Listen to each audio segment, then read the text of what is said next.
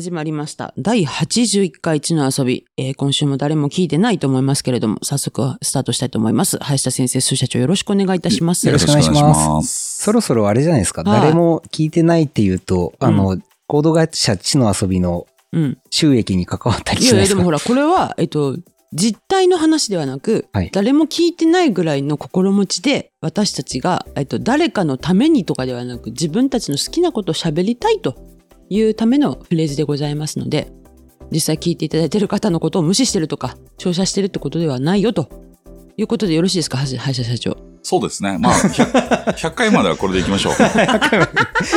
今年100回来るからね。うんもう今日あそうか81だからね。ですよね。で、あの、煩悩の会に小西老師をもう一回ね、こう呼び戻すっていうところまで構想中108ね108の時に108。そう、それはあの、後藤の中ではいつっていうのも計算がもうすでにね、立ってますけども。なるほど。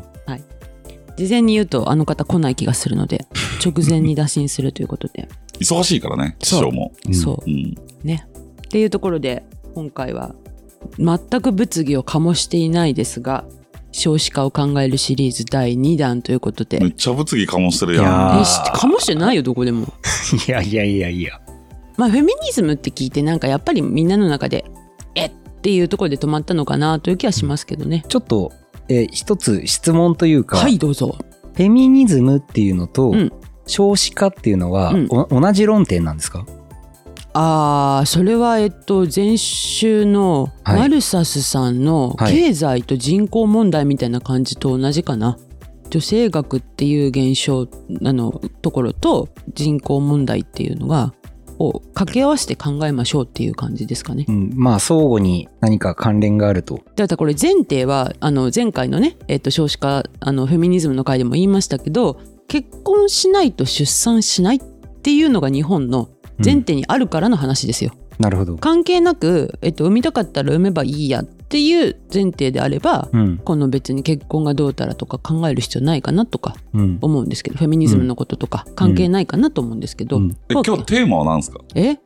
今日ですねあの、えー前回上野千鶴子先生の話ちょっとだけしましたかね。上地図と業界では言われてますが、うん。フェミニズムの世界のでもアカデミズムで、えっと、研究してる中で何人か有名な方いてで小倉千佳子さんっていう方がまあ心理学者なんですけど早稲田出身の心理学者なんですけど、うんうん早稲田じゃない奥大阪教育大学だったかなうん。で、えっと、この方が2003年にですね結婚の条件という本を出されましてはい。朝日文庫から出てるあたりがもうねなんかちょっといろいろいろいろ感じるんですけどそうなの？この人の本が割と業界ではこの人結構いろいろねセックス神話解体新書とか尖ったタイトルで、ねフェミニズムのを割とライトにうん。あのなんていうのかなエッセイっぽく読ませるみたいなところで突如出てきたっていうのでチョンキンマンションのボスは知ってるみたいな。つかみのですよね。フェミ版みたいな感じかな。なるほど。っていうところで結構ねいろんなあの書籍を出されてるんですけどこの結婚の条件が結構ねあのまあ良くも悪くも物議を醸すっていう。まあ、いろいろ書いてるんですよ雑誌で言ったところの「VERY」っていう雑誌が出てきたことによって女性のこういろんな社会的なねあれが変わったとか、えっと、お二人はこう、ね、みんな見てるはずなのにこの二人は見てない可能性があるのが東京ラブストーリー見てました？見てない。見てないです、当その然。すごいよ頃はね。いや、その頃はもう剣道部だったから。ああ見れれ、ないですよ。あれ、あの、明石家さんまが出てたやつ？は？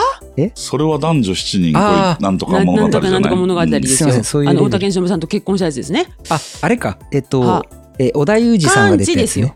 はいはいえ、はい。キムタクじゃないの？は？それラブジェネでしょあ、そっかそっか。そう。ロングバケーションじゃん。ロンバケのララブジェネ。ちょっと待って。ほらもうね、聞いてよかった。やっぱり見てない。あの、この世代多分大半見てるはずなのに。あ、見てる見てる。あ、兄弟は見てた。兄弟は見てた？うん。ああ、お姉ちゃんは見てた。そうそうそうそうね。だけど、もうその、ねもう本当一日剣道しかしてないのに見れないと、テレビを見れない。月9なんか見れるかって話よね。見れない見れない。うん、うんだからトレンディードラマは全くかすっていないお二人に向かってこの話をして大丈夫かと思うんですけどそのの東京ラブストーリーの中で赤名理香と言われるね誰？えあの人。あのあの人よ鈴鈴木保奈美よ、うん。鈴木保奈美が言ったらこう仕事バリバリやって、うん。っ。ていうなんか性にも開放的でみたいな、うん。で田舎から出てきたカンチとあのどうじゃこうじゃするときにももともと大学の時同級生だった関口さとみさんっていうね有森成美がやってるいわゆるこうなんか、あな長尾くんっておでん作ってきたんだけどっていう、じゃあ肉じゃがかおでんかみたいな話で。で、、漢字が武田鉄矢だっけ？違うよ、織田裕二だよそれ。101回目のプロデュースじゃないですか。で、その完治と結局、あの、赤名理香がくっついたりなんたりするんだけど、うん結果的に完治は関口ひと、あの、里見、里見を、あの、せあの保守的なね、あの、東京さフレンドパークです。ちょっといいですか？はいはいこれ散歩下がって後ろからね、私ついていくわみたいな女選びやがってこの野郎っていうドラマだったんですよ。そうそうそう。うん赤名理香が結局泣くと。これから女性の時代だよねって言って、働いて男性とも互角にあれして行っていいじゃんって。バッドエンドなの？バッドエンドですよ。ええまあ見方によるよねあれ漫画だよね。そう。えっとサイモンふみさんだったかな？あ、そうそうそう。っていう、えっと、ドラマで、うんみんなその時は赤な理香みたいに私も仕事をするのよっていう感じの,、あのトレンドだったのに、はっていうねそういう90年代初頭ね。そうそういった現象とかも面白くエッセイで書いてたりとかするので、えーその中の一部を今日は抽出しておご紹介したいなと思なるほどっております。。なんかすごい怖いんですけど。なんで？いや別に怖くない。しかもあの別に私小倉千佳子の言説が私が言いたいことではなくて、あくまでそれがフェミニズムの中で語られる中で結構こうねよく出てくるよっていう話あ、です。そうなんだ。なるほど。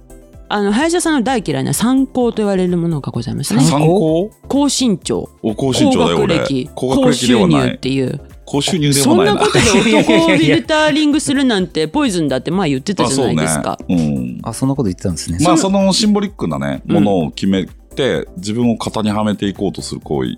だから、うん愚かだなと思いますね。で、えっと、そこに対して 3C というものを提唱したのが小倉千佳子さん。3C、はい二酸化炭素と、二酸化炭素と、CO。コンフォタブルの C。コンコンフォタブルフォタブル。そのまま言うと快適性ですよね。うんこれ意訳すると十分な給料ということになります。もう高収入じゃん。はい。うん次、2個目の C。 communicative。理解し合える。はい。意訳すると価値観が一緒もしくは自分よりちょっと上のクラスっていうことですね。え、なんでそのちょっと上のクラス急に飛躍してない？いやこれ後からちゃんと出てきあ、ます。わかりました。でもう一個が意訳の方ね。意訳の方ね。うん。いや私もこれに対して agree ではないですよ、うんうんうん。あくまでも小口化の中でこう言ってるってだけです、うんうんで3つ目が cooperativeコーペレイティブになるのかな？コーペレイティブ。コーオペレーティブね。そうです、ん。あの協調的に協調的なっうんていう、これは家事を進んでやってくれると、うん。医薬するとね。意訳すると、うんこの 3C だという提唱されているえっと、っていう。のが高収入、十分な給与ね、十分な給料っていうまあ表現ね。十分な給与、うん、えっと、ちょっとだけ自分より上、まあ言ったら、えっと、35になったら車はこれ買うべきよねっていうのが共感し合えるみたいな感じ。うん。どこまで行ってもクソだな、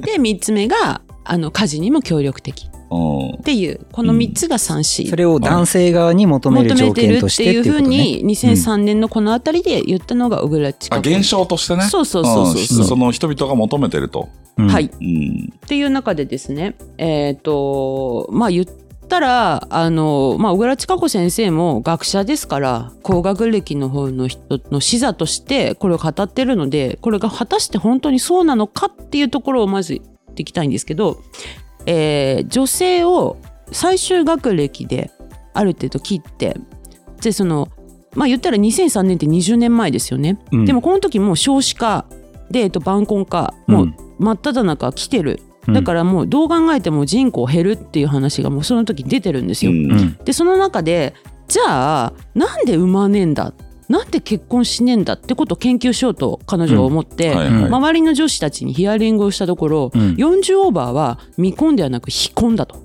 はい結婚する気がないと。うん。うん。でこれはもう39までの子たちにヒアリングしないといけないなと言って、うん。52人の周りの39以下の女子たちにいろいろ話を聞いてきたっていうのを元にしてるうん。説なんですけれども、うん。まず3つに分けてます。高卒女子うん短大卒女子うん。四大卒女子。うん。でこれ当時20年前なのでこの短大卒女子っていうのが今とちょっと合わないので、今で言うと中堅以下の四大卒女子ぐらいがこの真ん中に来る感じになるかなと。うん。でまず高卒女子でえ、どういうこと？今も短大卒女子いるじゃん。いるけど言っても短大の数ってもう多分そんなにない。えでも当時からそうじゃない？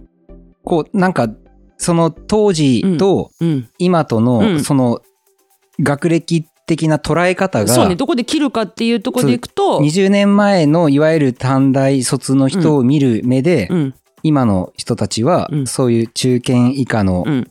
4大卒の人を見てるみたいな。ちょっとイメージわかんないですけど、中堅以下の四大卒って、例えば何大学を指して言ってる感じですか？だから私大とかじゃない？ん？私大とか。あの、国公私立大学？うん、国公立の。じ、ゃあ、えっと、旧大と副大って考えていいですか？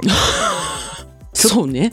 そうって,、うんって言っていいの？今めっちゃ福岡であれしてますけど。ね。まあ、うん東京大学と、うんえ、なんだろそうね、お茶女はこっちじゃないね、全然う。ね。チャージはで国立ですからね。うん、しうん女子大であるけど、うん私短大立。私立の女子大って、まあ、なんだろうまあ女子大じゃあなくてもいいん4でしょ大でもいいんですよね。普通に、うんえ、じゃあ東大と早稲田ってこと、いや、早稲田は全然全然。最後のフェーズです。いや、だからその短大卒を中堅以下にすると急に定義がふわってなるなと思って。ああ、だから、えっと、小口科のこの時は短大卒で書いてます。はいはい。ただ、まあちょっとそそのまま進めそのましょうよ。まま行きましょう。んはい。で、えっと、まず高卒女子で見込んで30代後半だったとすると、まず田舎にいられないわけですね。なんで？結婚してないから。ああ、そう、なんだ圧力あるからで、ね。都会に出てくる。うん。でも高卒だから、うん多分大した職にもつけないと。っうんて言ったところで、私一人のお給料では生きていけないから、私とお母さんを養えるぐらいの年収欲しいなと。で、自分がコツコツ貯めたお金が今300万円あって、うんでもお母さんとお話ししたいんだけどそれにお金出してくれるぐらいの人と結婚したいから700万ぐらい欲しいわと1000万ぐらいないと起業できないからとうんだから年収700万ぐらいの人がいいわっていう形で年収700万の人を求めていると。なるほど。私が言ってるわけじゃないですからね。ちょっと質問していいですか、は田舎に行って、うん。えっと、結婚しないのが居づらくて都会に出てきた人が、うん。なんでお母さんくっついてきたの？だからねあのこれもバイアスかかってますけど母子家庭が多いんだそうです。えでお母さんと一緒に都会に出てきてると。あ、お母さんも一緒に一緒に出てきてんの？出てきてるっていうことみたいですよ。その52人の中のあの分析ですから、はいはいはい言ってもこう母数が少ないんですけど母数少なくてそれあるって相当すごいよね。ね、うんでもそういう、えっと、傾向例えるならこういう人っていう話ですよ。わかりました。今ちょっとあの疑問になったんで。はい。はい、うん私も疑問ですはっきり言って。はいで次短大卒女子っていうのがバブルで大手就職してるんですよ。だけどやりたいことが別にあるわけでもなく専門職なわけでもなく周りが寿大社で2 5 6とかで、ね、クリスマスケーキとか昔言われてましたけどで結婚しちゃってるから私も結婚しないとまずいっつってやめる。うん。で実家にパラサイトしてうん。でちょっとなんかお稽古でもしようかなって海外留学行ってみたりとかなんかライターとかしてみようかなと思う横文字の業界に憧れる。うん。でもなかなかそこ行かない。うん。でも今更再就職しようとしても、うん。最初に大手入っちゃってるから、うん。それより下のランクのとこには行きたくない。うん。っていう人たちがもう私子供産むわよと専業主婦やるから、うん私のね分養ってくれて潤沢なね生活させてくれるためにやっぱ700万以上の年収ないと困るわよねっていうのがそここ。そこは同じになるんだ。うんだから一緒だなと思って、うんうん700万の年収のとこってそんなにいねえぞと思うんだけどうんあ当時はいるよ。借金700万ならいると思うけどねいやいや、当時は700万普いたかな通だから。あ、そうなんだ。そうかなうん。そでれこそさっき出たさ、うん。101回目のプロポーズの武田鉄矢の役がさ、武田鉄矢じゃないからね。100あーそうそう100そうそうそう。はいはいはいあれが、40だあの、ったね。商社で40で年収1400万みたいな設定で結婚できないんだかドバら。ブルだよね。で、700万円でもいいわっていうのは、うん。当時、その、おそらくバブル世代のうん。相当譲歩してる条件ですね。今700万いったらみんな飛びつくと思うよ。ううん今で言うと、なんか500万ぐらい。今で言う400とかじゃないですか。4 500万ぐらいうんはいそうですね。まあ、だからその彼女たちは生活レベルをレベルを落とすことなく生きていくっていうことを叶えてくれる男が欲しい。はいはい。まあ700でそれは維持できるってことですね。はうん。で、えっと、3つ目のフェーズ4大卒女子これえ当時ですね勝ち組と言われております、うん今の勝ち組と多分違いますけどうん。あんまり相手に求めないむしろ仕事が続けられて、今より生活レベルが下がらないっていううん状態であればいいと。うん。なんか言ったらその4大卒で大手行ったり公務員になったりして手に職があって一生食っていける何かがある女子は、うんそれを担保しながら結婚生活、もしくは育児ができるというところの相手を求めると。うん。でこの今3つございましたフェーズそれぞれに対して、うんまず高卒女子の人たちっていうのは結婚に求めてるものは生存うん。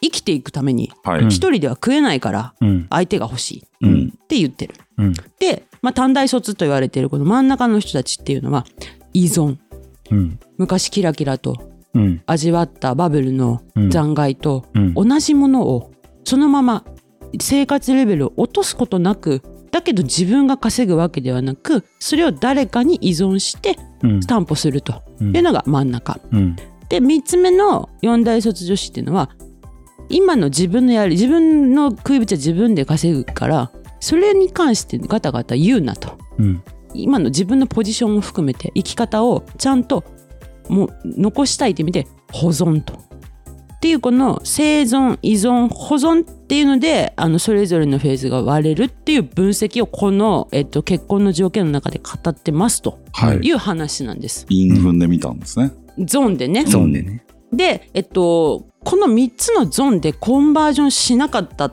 ていうところで同じ2003年にうん。酒井純子さんが「うん。負け犬の遠吠え」という本を出されておりす。ます。げえタイトルだな。ここで勝ち組という言葉と負け犬という言葉が出てきてうん。で5年後に山田正弘先生と白川桃子さんが婚活時代というですね婚活時代婚活という言葉はちゃんとそういう、あれだ、ファッションを作っていったそう契機がですねあるんだ。あるんですよ。へえ。っていうのを今日はちょっとねあのちゃんとこう私の意見ではないからあくまで そういうふうに語ってる人があの先人におられますとうんいう中でじゃあ晩婚化していくのしょうがないよねってその700万で譲歩してるってけどふざけんなって男性側からするとあると思います。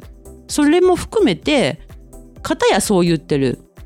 でしかもこうキャリア積んでいく女性があの結婚しづらくなって40過ぎたらもう結婚もしないし出産もしないわよってなってしまうのは私はしょうがないんじゃないかなと思っているんですけど、うん。っていうのが少子化に関わるところの前提としてこの20年ぐらいの間で起きてきた論争うん。のあのちょっとこうご参考までにこうご紹介させていただく部分になるんですけどね。調査したわけじゃないんですけど肌感として、はい。なんかさっきのその条件うん。のうん。枠外でうん。パートナーシップ組んでる人ってすごく多い気がするんですけどどうなんですかねすっごく多いかどうかわかんないんだけど私はこの小口化の、えっと3つのゾーンに対して新設というかプラスでつけるなら、この上に共存をくっつければいいんじゃないかなと思う共存。をそうあのお互いがお互いのやりたいことをやるというだからちょっと保存にも近いんだけどちょっと違うのかなっていう諦めがあるんですよやっぱり保存の場合って。で、えっと、これ一つがやっぱ1940年代かなその自由恋愛のもとに結婚するっていう制度になっていったっていうことがその昔はねこのある程度の年になったらあの仲人じゃないけどお世話するお姉さんがいて、あのなんとかさんと結婚しなさいって言われて結婚して子供を産んでたっていうのがいつの間にか自由恋愛のもとに相手を見つけそれを持って結婚しないと失敗に終わるみたいなさ。だからそういう文化になってきてそりゃ晩婚化するし少子化にもなるよねっていうのはしょうがないんじゃないかなというふうに私は眺めているという話。でちなみにこの3項から 3C で今何と言われてるかこうあるんですよ。え YSK だそうです。何それ？YKK みたいだよね。そうだね、うん。いやごめん。山崎拓、うん。ああ新次郎小泉、え K はか加藤浩一？え いやそこは河野太郎じゃないですか？そっか、河野太郎か。うん。山崎拓に当てはまるたくさんじゃ Y ないがいないね。なそれはね。Y 誰だろうね。Y 誰だろうな。じゃないんですよ。じゃないないんですよ。それはい。加藤の欄とかでもないんですけど、Y はね、優しさ、思いやりだそうです。なるほど。で、S はね、自然体でいられる。うんはいなんか的確の T みたいな話だよね。あ日本語だもんねそう。で、K は価値観の一致。ああうん。リ訳すると？いや、これ意訳してない。うん意訳してないねそう、だからその、なんかやっぱり、結局出産ってある時期までしかできないことじゃないですか。でもそこに対して社会に出て働けっていう時代があった中で、男は仕事、女は家庭って言ってたのが、男は仕事、女は仕事と家庭って言われて、両方なんかいって言って、それに対して、それじゃ困るって言ってた中で、多分今、非婚化してる人たちっていうのは、あ、もういいです、家庭と。仕事だけしますってなってるから、そりゃ産まねえよなと思うんですよ。で別にねこうあのこの最終学歴で全てをさ切るわけではないけどやっぱり本当言うと社会のことが分かってでもっとこう社会のために次世代にとかっていうことを考えてる人たちがもっと子供を産む社会にしていくってことを考えるべきなんじゃないかと思うんですけどはい今その辺がもう階層もグラデーションも何もない中とりあえず産めっていう政策になってるのがそれじゃあ産まないよねってっていうのをもうちょっと解像度上げた方がいいんじゃないかなと。なんか、あの、その辺の話ってもうちょっとこう、要素分解した方が分かりやすくなるんじゃないかなっていうふうに思ったんですけど、うん、どう、なんか4つぐらいに分かれるんじゃないかな。まず、ずまずそもそもあの、お付き合いする、パートナーシップを組むうんっていう、あの要素と、うん。結婚っていう要素と、うん。出産っていう要素と、はい、まあ、子育て含めたいわゆるなんですかガバナンスじゃないけど育児ですね。育児とか、うん。まあ、家庭づくりですよね、うん。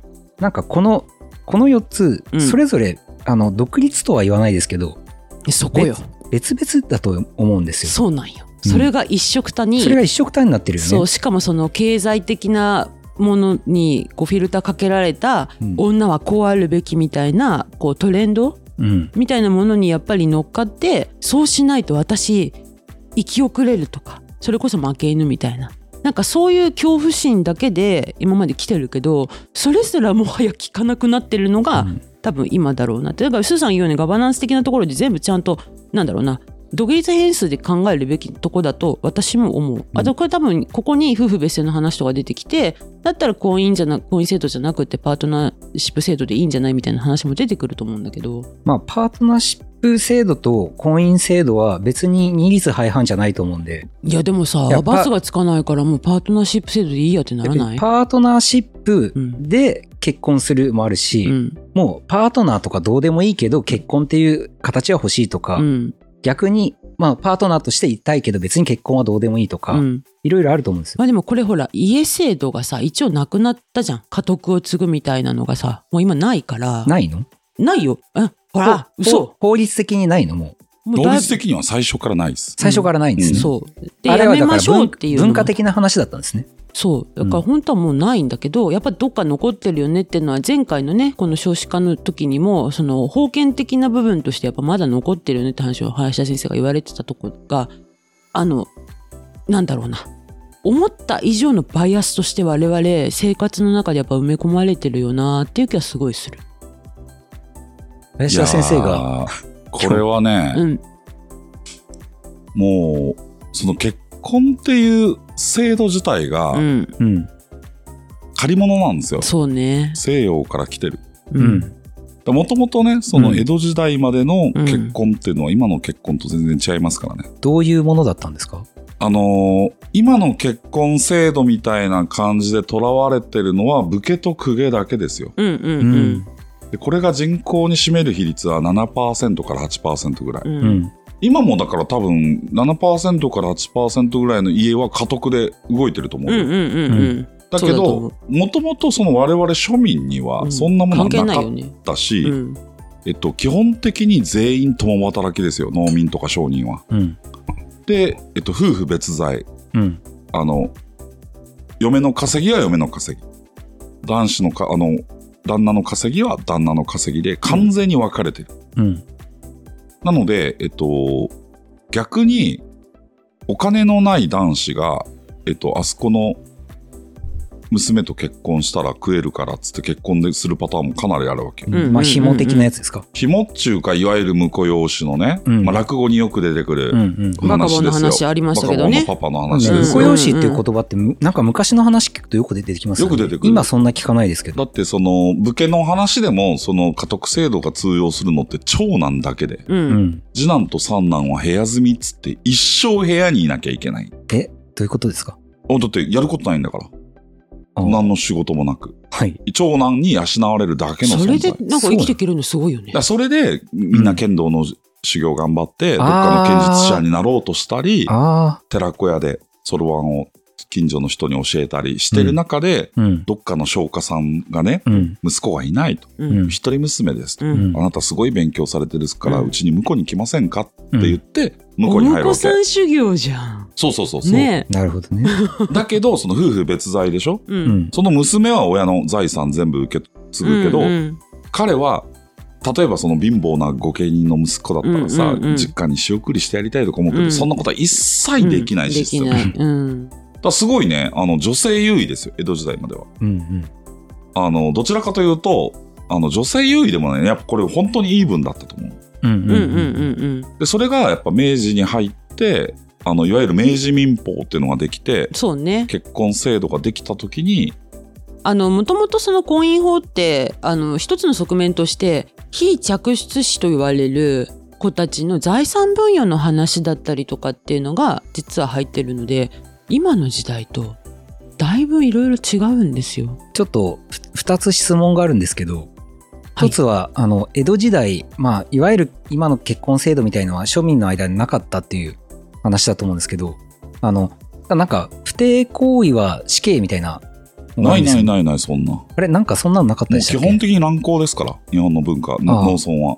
あそうだよね、はい。そういう絵いっぱいあるよね。だ残ってる。からその盆踊り終わったら真っ暗闇で全員やりまくるっていう世界ですよ。乱交パーティーですよね言ったら。なので誰の子が誰の子か分かんないです。うん。村の子として共同体で育てていくっていうのが基本的な農村の価値観ですからね。あの、江戸の町とかでもそうだったんですか？江戸の町はちょっと別ですよ。あちょっと別の文化。はいちょっと別です。あのいわゆるその盆踊りがあるような農村地域市の交渉のねそうですね。すよね。はい。うん。市の交渉というかまあ市の交渉があったのかどうかも含めて怪しいんですけど、まあでも一応そういうねあの、中国の古代中国の制度として、うん。みんなそういう意識はあったと思う。市の交渉っていう、うんうんなるほど。いやだからねあの2月の頭にあの名字制定記念日ですよっていうことで思い出し地の遊びで第6回のあの猪鹿町のエピソードを再アップしたら、なんか今日は水曜日かと思いましたっていう投稿いただきましたけど 結局あの名字を制定して良いですよっていうかしなさいよって言われたのが1875年明治8年なわけですよ。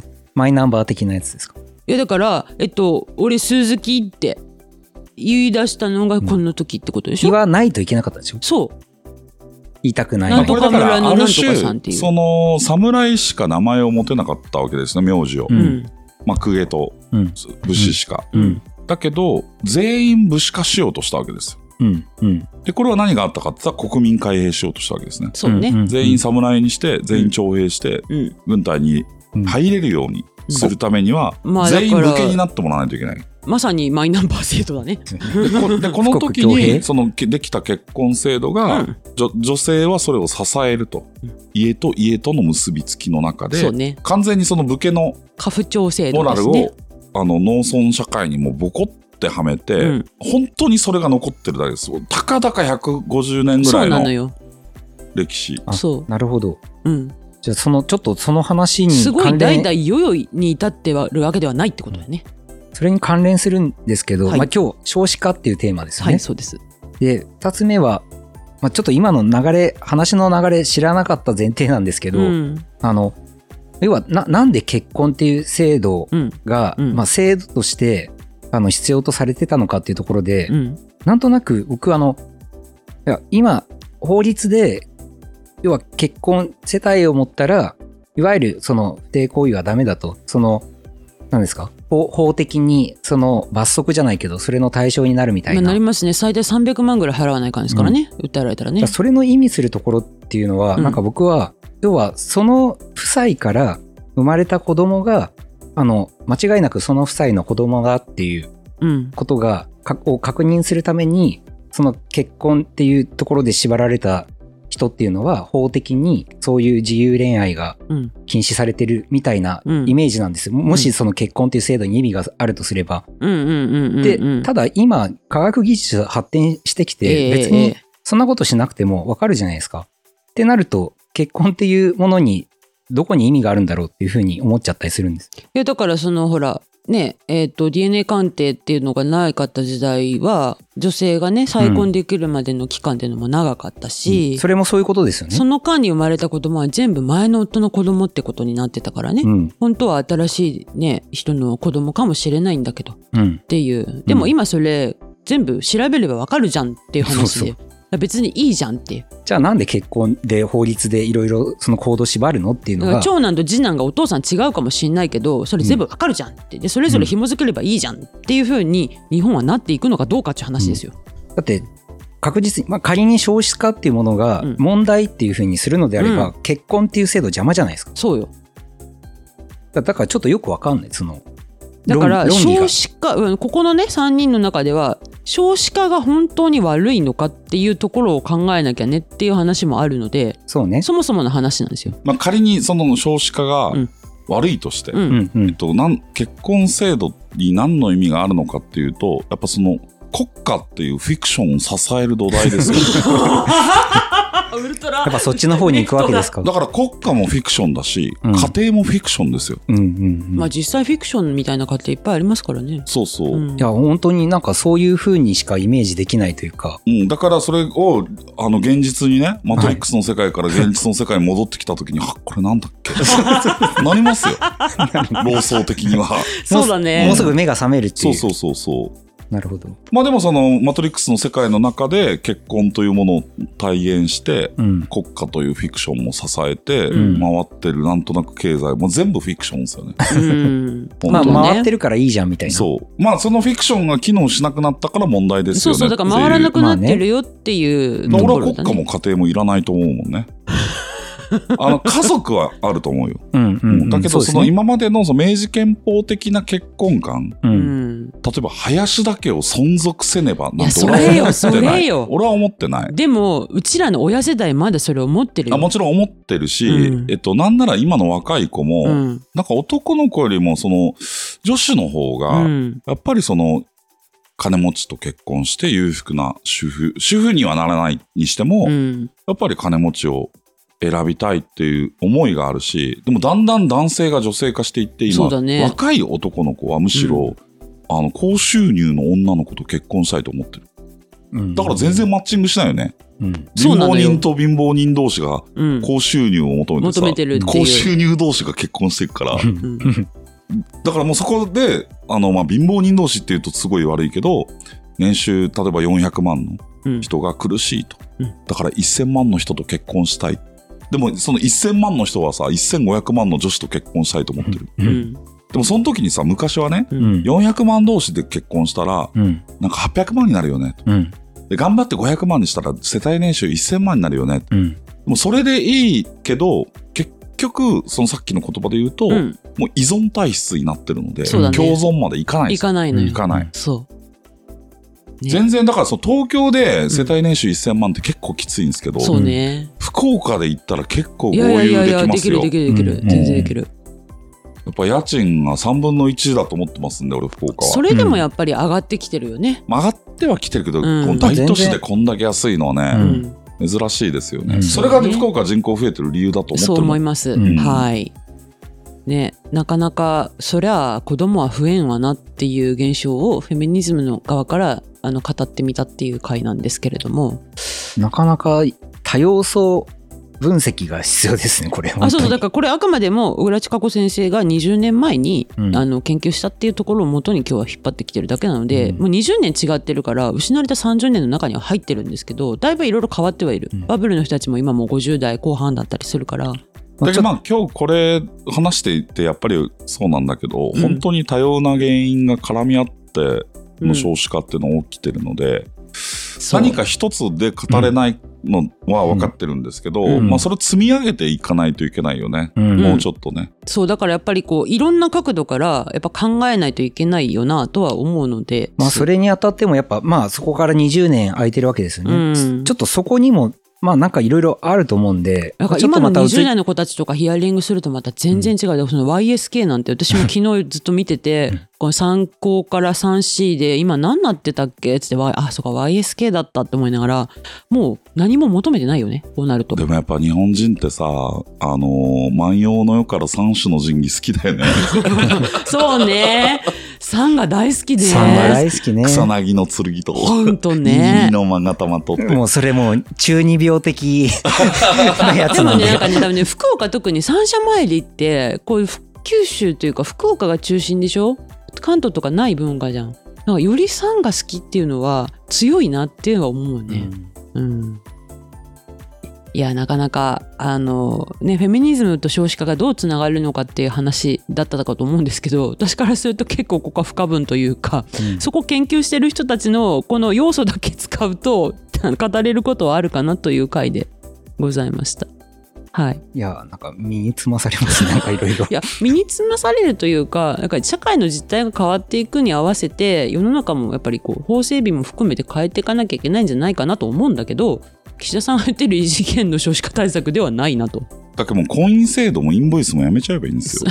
そうね そうそう。本当言ったらだからフィクションが複雑になってるそうですね。うんそれは本当そうだ。単純化したら、うんあの、もっと生きやすいなって思いますけどねそうで。すね。でも多分単純化されても戸惑う人たちが大半なんだろうなとだけどそれは価値観の変更ができないからね。そうなのうん。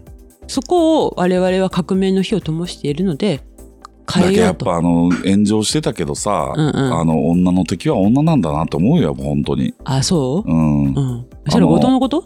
ん？後藤のこと言ってる？で 後藤が、うん。その、先進、いくら先進的な女性を演じていても、うん別にしてないけどね。うん、うん。そうじゃない、うん。こう、人たちが、いるのよ。キラキラしてるわけ。いるのよ。うん。うん。そう。で、まあ男からしたら別にどっちでもいいんじゃないですか、そこは。うんうんうんうん。本当は。うん。だけど、そういう男性像をすごい作ってしまって、お互いにね、そうそう。そうそうそうね。ううん。ん、あの男は全然ダメだっていうのと、うん。えっと、男の人に依存されて、守られて生きていくフィクションっていうのはね、うん。捨てられないんじゃない、あのね長男の嫁だけはなるなとかね。うん、昔あったよね。そうそうそうそうそう。どうでもいいと思うんだけどうねん。なかなかなんでしょう二人の気が重い感じの回になりましたけど続けていきますよ少子化について考えるっていうのは私、おお子ちゃまなんで、ちょっとなかなか 難しないんかなと。そういう時だけ可愛いポジションに戻るんいやいや、ですよ。本当にもう、はい。はい、すいません。いえということで第81回はですね、えー少子化について考えるシリーズ第2弾ということで小倉千佳子先生の結婚の条件をもとにちょっと、えーいろいろと語ってみましたありがとうございましたありがとうございま。した